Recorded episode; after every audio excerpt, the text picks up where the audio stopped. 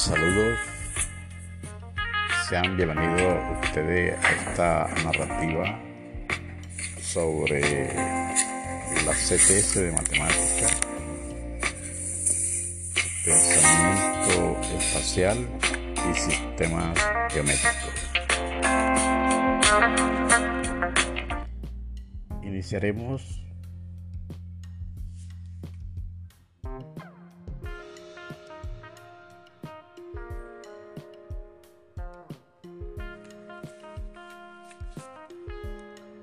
Iniciaremos por mi rutina. Puedo ver. Todos los días, desde los hogares, realizamos tareas o rutinas en nuestra casa. El día de hoy nos detenemos un momento para observar nuestro entorno donde reconocemos figuras y formas geométricas. Para esto se recorrerá algunos espacios como la habitación, baño, comedor y lugar de estudio, asociando cada actividad a una estación del tren y el tiempo que tarda en pasar de un vagón a otro, es decir, en una línea de tiempo. Se debe solicitar que marquen el tiempo de desplazamiento entre cada estación. Se le pide a los niños que se desplacen en su entorno familiar para que en cada espacio que encuentran que observan. El docente debe realizar en una hoja las actividades solicitadas en mi rutina. En cada estación deberá reconocer figuras y formas geométricas que dibujarán en la hoja teniendo en cuenta la línea del tiempo. Estación 1 corresponde a la habitación, la estación 2 al baño, la estación 3 al comedor y estación 4 lugar de estudio. En esta actividad se activa el nivel 1 de Evangel, es decir, la visualización.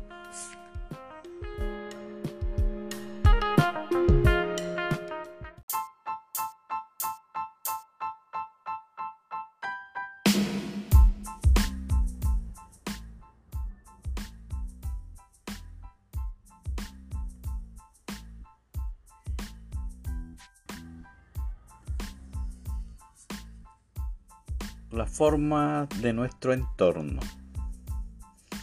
El POSCA pedagógico apoya la STS, induciendo al reconocimiento del espacio, como también a esas figuras y formas geométricas del entorno, como también algunas características de lo bidimensional y tridimensional.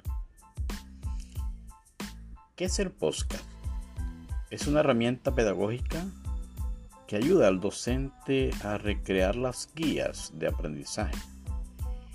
Claro, haciendo la salvedad que la utilizamos los docentes que tienen la posibilidad de enviarlas a sus estudiantes para que entiendan bien las guías y son videos cortos o audios cortos. Se activa el nivel de observación y la habilidad auditiva. Nivel 1 de Evangel.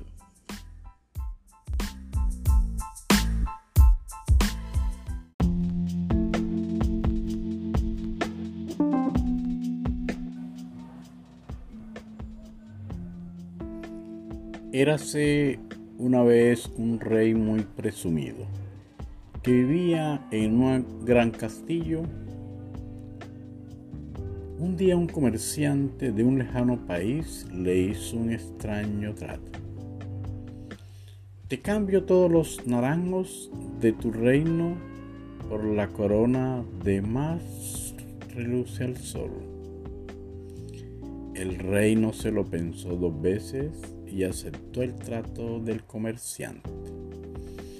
Con los años el comerciante se hizo rico recogía las naranjas de los árboles y vendía su zumo a los aldeanos del reino. Pero Pero el rey, en cambio, se volvió más pobre. Casi en la ruina, el rey decidió vender su corona al joyero del país vecino. Al ver la corona, el joyero le dijo al rey, esta corona es falsa, no es de oro, no vale nada. Molesto el rey fue a buscar al comerciante. Al encontrarle, este le dijo, yo no te engañé, te prometí la corona que más relucía al sol, no una corona de oro. Al rey no le quedó más remedio que ponerse a trabajar para el comerciante. Después de esta lectura, vamos a responder cuatro preguntas de comprensión literal e inferencial. Primera pregunta. ¿Qué vendía el comerciante los aldeanos del reino? Pelotas, zumo de naranja, panes o galletas. Segunda pregunta. ¿Qué significa aldeano? ¿Persona que vive en una ciudad o persona que vive en un pueblo pequeño? Tercera pregunta. ¿Por qué objeto cambió el rey todos los naranjos? ¿Una corona? ¿Un anillo? ¿Una varita mágica? ¿O una prenda de vestir? Cuarta pregunta. Marca el refrán que concuerda con el cuento. En abril, aguas mil. No es oro todo lo que reluce. Gracias por escuchar este audio. Niños y niñas, que tengan buen día. Nos veremos en la próxima clase. Muchas gracias.